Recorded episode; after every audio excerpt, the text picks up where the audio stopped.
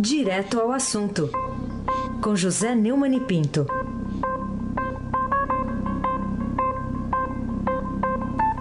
Sete trinta ao vivo, José Neumani Pinto com a gente aqui no Jornal Eldorado. Muito bom dia, Neumani. Bom dia, Emanuel Bonfim. Bom dia, Camila Tulinski. Bom dia. Bom dia, Almirante Nelson Voltra. Oi. Bom dia, Moacir Biasi. Bom dia, ouvinte da Rádio Eldorado 107.3 FM. Vamos em frente, Emanuel Bonfim, que atrás vem gente. Vamos que vamos, Neumann. E claro, falar sobre reforma trabalhista, a aprovação dela e de como foi a sessão ontem, turbulenta. E, aliás, esse é o primeiro tema que você vai tratar aqui com a gente, o adiamento da votação por quase sete horas, porque um grupo de mulheres da oposição ali, lideradas pela Glaze Hoffman, ocuparam a mesa do Senado. Isso é um protesto legítimo na democracia, Neumani?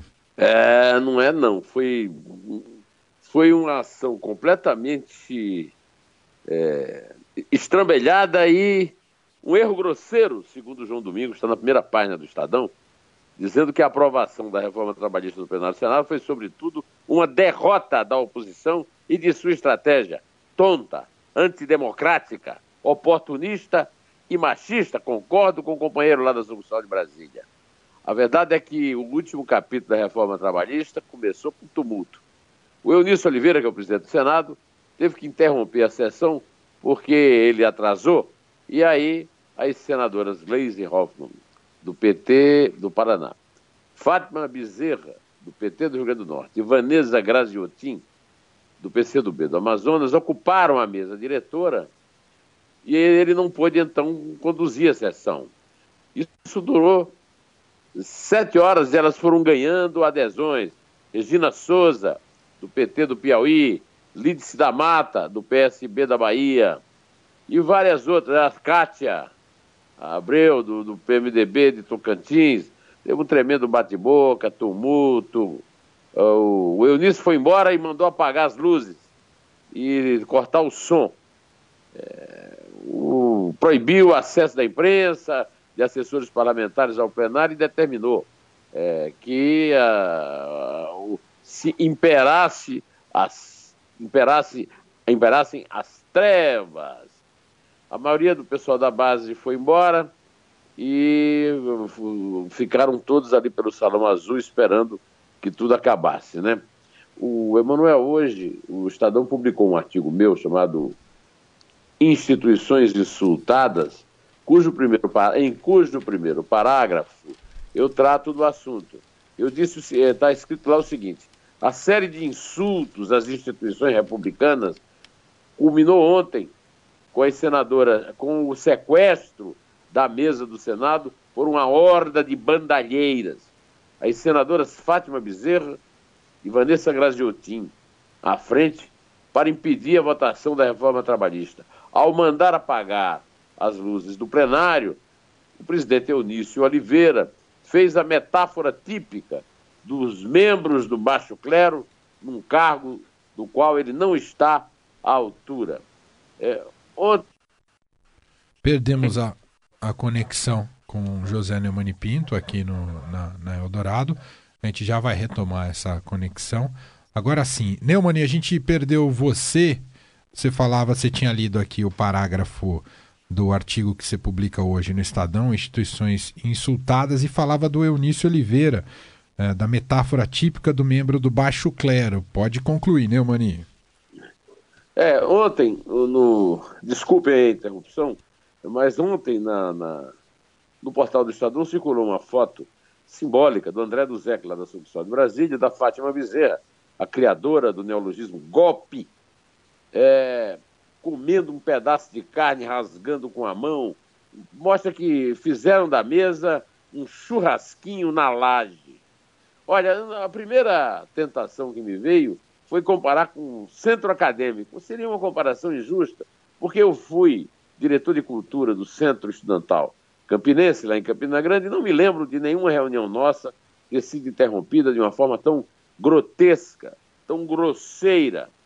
Aliás, eu esqueci aqui né, de falar que, no meu artigo, da Glaze, Na verdade, a Gleisi e o Lindbergh Farias é, foram os condutores dessa maluquice que resultou numa surra muito grande na, na, na votação. Né? Ontem eu ouvi no Globo News o Merval Pereira dizendo que quem bolou tudo isso circula em Brasília foi o Zé Disseu. É para isso que ele foi solto pela benemerência do Supremo Tribunal Federal, com coleguinhas de converscotes na promiscuidade geral brasileira em Brasília, que culminou com essa estapafúrdia invasão, esse sequestro da mesa do Senado. Vamos ouvir, uh, Almirante Nelson, por favor, o que o Eunício disse a respeito. Nem a ditadura militar ousou ocupar a mesa do Congresso Nacional. Isso não existe no regime democrático. Ô, Emanuel, eu quero saber quando é que vão parar com esse negócio de nem a ditadura militar? Pelo amor de Deus. Que, que chatice, Emanuel Bonfim. É verdade, Neumani. aliás, eu queria até convidar o nosso ouvinte aqui da Rádio Dourado, depois do Jornal Eldorado. Uh, a gente publica hoje o podcast Estadão Notícias, está sendo apresentado pelo Gustavo Lopes. E ele falou com especialistas sobre se isso representou quebra de decoro. E segundo esse especialista, sim, é uma quebra de decoro a ação dessas senadoras que ali tomaram a mesa do plenário, portanto, elas podem sofrer sanções uh, graves por conta dessa atitude. De qualquer maneira, Neumann, a reforma trabalhista foi aprovada por 50 votos favoráveis e 26 contrários, uma abstenção em um quórum de 77 senadores. A oposição fez um bom negócio, tumultuou e levou a goleada, não é, Neumani? É uma goleada. Ô, Emanuel, não sei se aqui em São Paulo vocês usavam isso. Nós usávamos lá no Nordeste capote. Capote era um. Eu jogava vôlei lá no, no, no seminário, né? E quando a gente ganhava um set, assim, por exemplo, de 15 a 7, 15 a 6, era, era um capote. E agora o projeto segue para a sanção presidencial. Olha, Emanuel, é preciso é, reconhecer que nesse momento difícil lá para o Temer, a aprovação da reforma trabalhista foi uma grande vitória dele. Né? E ele precisa dar mostras da força política no meio das acusações contra, o, o, contra ele no Congresso. Né? Agora, não significa que a reforma da Previdência vai passar. Tem, inclusive, já vários especialistas falando. Aliás, o Emanuel, no, no podcast tem um comentáriozinho meu sobre isso também lá no. É verdade, é verdade. Eu sou especialista, mas comento lá. É, no, a respeito da Fátima Golpe. É, logo depois do pronunciamento, é, o, o, Temer é, exaltou. Pra, vamos, vamos ouvir o Temer, o meu amigo Nelson Volta. Essa aprovação definitiva da proposta é uma vitória do Brasil na luta contra o desemprego e na construção de um país mais competitivo. Uh, eu penso que nós aprovamos uma das reformas mais ambiciosas dos últimos 30 anos. Aliás, desde a Constituição de 88, eu fui constituinte, o país aguardava uma nova legislação trabalhista. Olha, Emanuel, é, acontece o seguinte: é, realmente o Temer tem que comemorar. Ele ganhou, e ganhou de goleada, mas eu quero a, a, assumir como minha, eu citei logo no, no, começo do comentário a chamada de primeira página do artigo João Domingos. Agora eu vou citar o último parágrafo, que resume muito bem o que eu penso a respeito. Foi publicado na, no Caderno de Economia e Negócios do Estadão, na página B5. O artigo se chama Erro Grosseiro da Oposição ajudou o é, governo no Senado. Né? Segundo o João Domingos, e eu concordo, Temer deverá proclamar, na verdade, ele já proclamou a vitória no Senado como uma vitória do governo. É provável que ganhe um pouco de força para enfrentar as pedreiras do seu dia a dia. Mas a aprovação da reforma trabalhista deve ser atribuída também à oposição e às senadoras que ocuparam a mesa, porque deram um tiro no pé e viraram votos de indecisos a favor da reforma. O consolo para Temer é que se o governo comete muitos erros, a oposição não fica atrás Bom, agora eu volto aqui a falar, contar que a nova lei altera mais de 100 pontos da CLT. Eu tenho elogiado muito a reforma trabalhista. Eu quero lembrar também que o Temer mandou uma reformazinha chinfrim de cinco artigos, que não previa nada de espetacular. E essa reforma é obra, primeiro, do deputado Rogério Marinho, do PSDB do Rio Grande do Norte, que foi o relator na Câmara, e que fez uma revolução, por exemplo, ao acabar com a obrigatoriedade da cobrança de um dia de trabalho, a chamada contribuição sindical, para sustentar os vagabundos, parasitas, sanguessugas das centrais sindicais e de alguns sindicatos que não têm como se segurar. Para conseguir essa aprovação, o Temer mandou uma carta para o Senado, foi lida pelo, pelo líder dele, lá o Jucá, é, prometendo medidas provisórias é, que é, não recriam uma contribuição, mas não. Ah, sabe aquele negócio do provisório que vai, que vai ficando, como a CPMF ficou um tempão? Pois então, só que ontem, Emanuel, eu gostaria de registrar, a Folha deu inclusive em título, o Estadão deu uma notícia disso também, e o presidente da Câmara, o Rodrigo Maia, disse de madrugada que não vai votar nenhuma medida provisória que modifique o texto aprovado pelo Congresso sobre a reforma trabalhista. A Câmara não aceitará nenhuma mudança na lei. Qualquer medida provisória não será reconhecida pela Casa, disse o Maia. É, eu, eu, queria lembrar também que no Senado, o Teodorico, é, aliás, desculpe, o Ricardo Ferraz, filho do Teodorico, lá do PSDB de, do Espírito Santo, também fez um bom trabalho segurando a barra do, do projeto original, da, do relatório do, do Rogério Marinho. E após saber a mensagem publicada pelo Maia, o presidente do Senado, Eunício Oliveira, também voltou a afirmar que não participou de nenhuma é, negociação em relação à medida provisória. Estou tranquilo sobre isso. Não tratei de MP e nenhum compromisso sobre mudança de texto, mas o Temer e o Jucá propuseram. Agora vai saber se, se vale a carta do Temer ou as posições é, da vitória de, de Maia e de Eunício depois da votação. Né?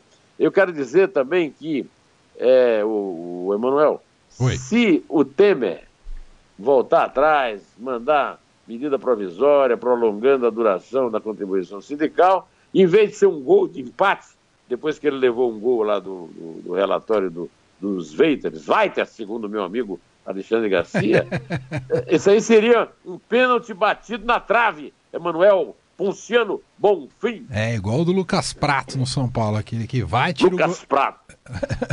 tira tira o, o, goleiro, mas vai na trave. Bom, Neumann, a bancada do PSDB na Câmara dos Deputados vai liberar a notícia de hoje, né? Vai liberar o voto dos 46 parlamentares da legenda na análise em plenário da admissibilidade da denúncia da PGR contra o presidente Michel Temer. Ou seja, o PSDB decidiu de fato ficar em cima do muro, cada um toma sua decisão, é isso, Neumani? O PSDB é um partido que não tem consciência, mas manda todo mundo votar com a própria consciência. Né? ô, ô, ô, ô, Almirante Nelson, depois de uma reunião dessa terça-feira, o líder Ricardo Triple avaliou que a maioria do partido deve votar contra o governo no plenário, mas o partido vai ficando é, lá nos quatro ministérios, mandando no governo. Será que o Rabo Gento tem alguma coisa a comentar sobre isso, Almirante Nelson?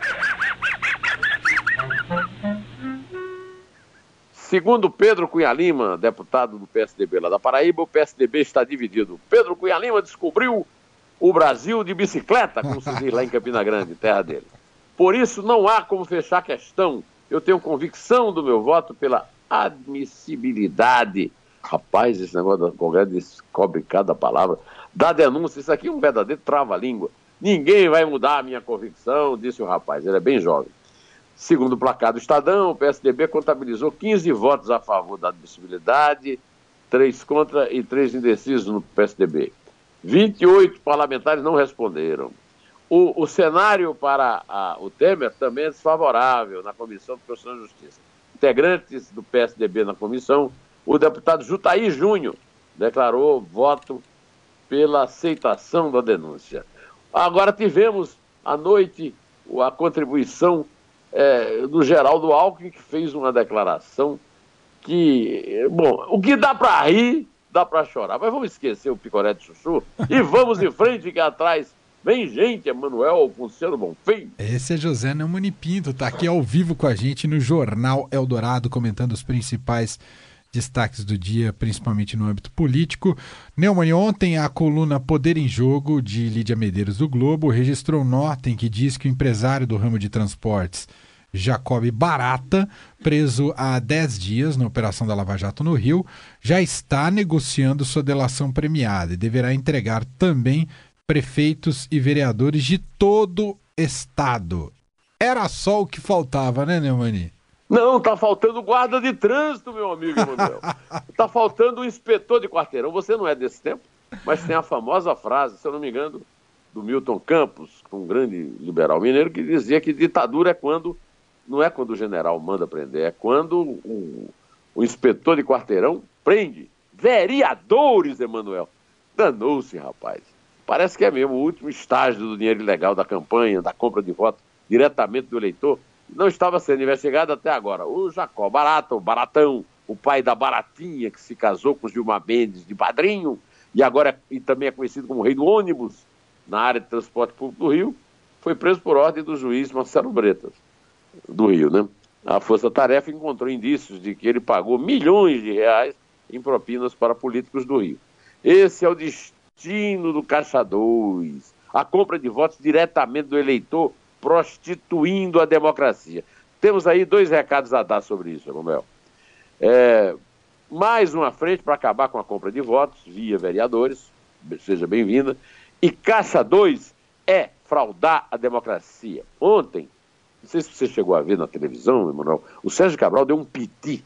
Não tem propuna, não tem isso de 5%. Não, era tudo 2. Esse lero de 2 é antigo demais. Vem lá do mensalão, e eu me lembro de Carmen Lúcia dando um voto histórico, dando um pito nos advogados, dizendo: rapaz, caçadores é ilícito, não me venham alegar coisas ilícitas em defesa. E também agora, no dia 31 de março, eu quero lembrar que o Estadão publicou uma, uma matéria sobre uma palestra de um colega de Carmen Lúcia, o Luiz Roberto Barroso, dizendo alto e bom som que 2 frauda a democracia.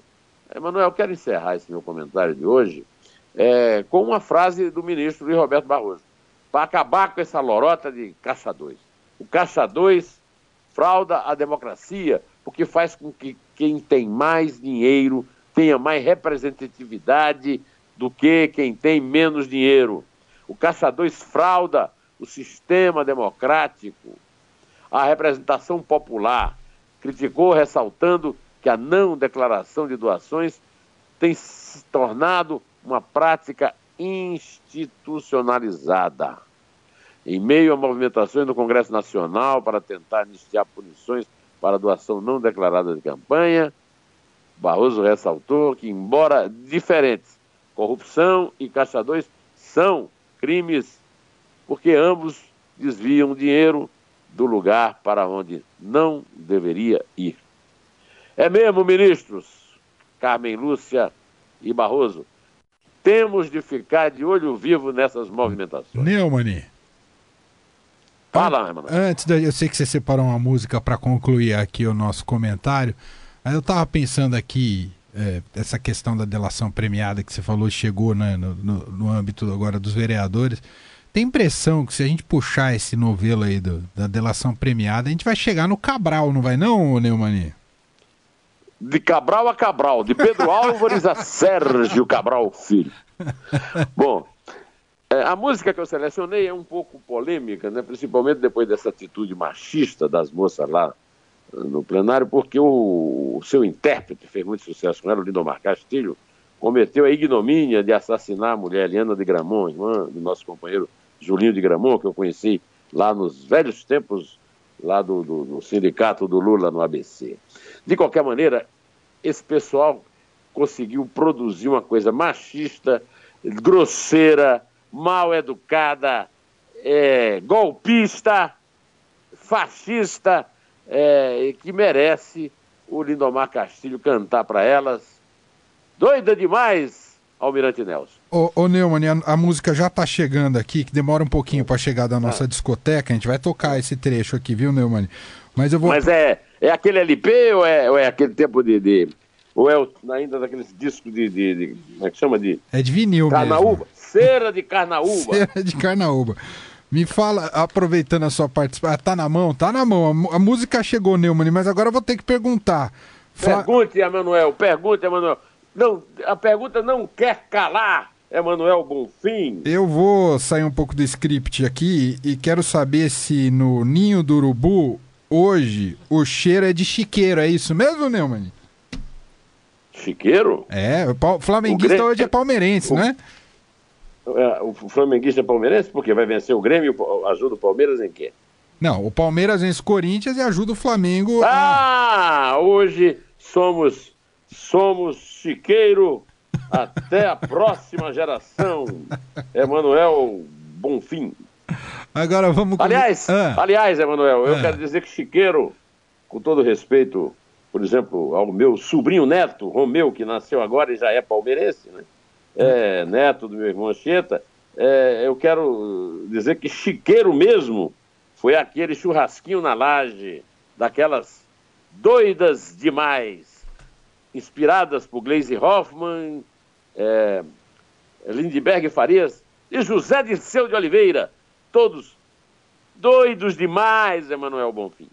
Você é tão leviana, nisso você não me engana. Você é doida demais. Você é doida demais.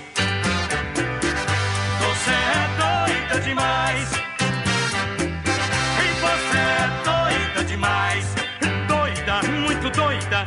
Você é doida demais.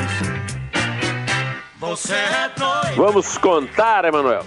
vamos que vamos. É três, Neumann. E é dois, É um. 3 a 1 o Em Corinthians. pé. Em pé. muito doida. Você é doida demais.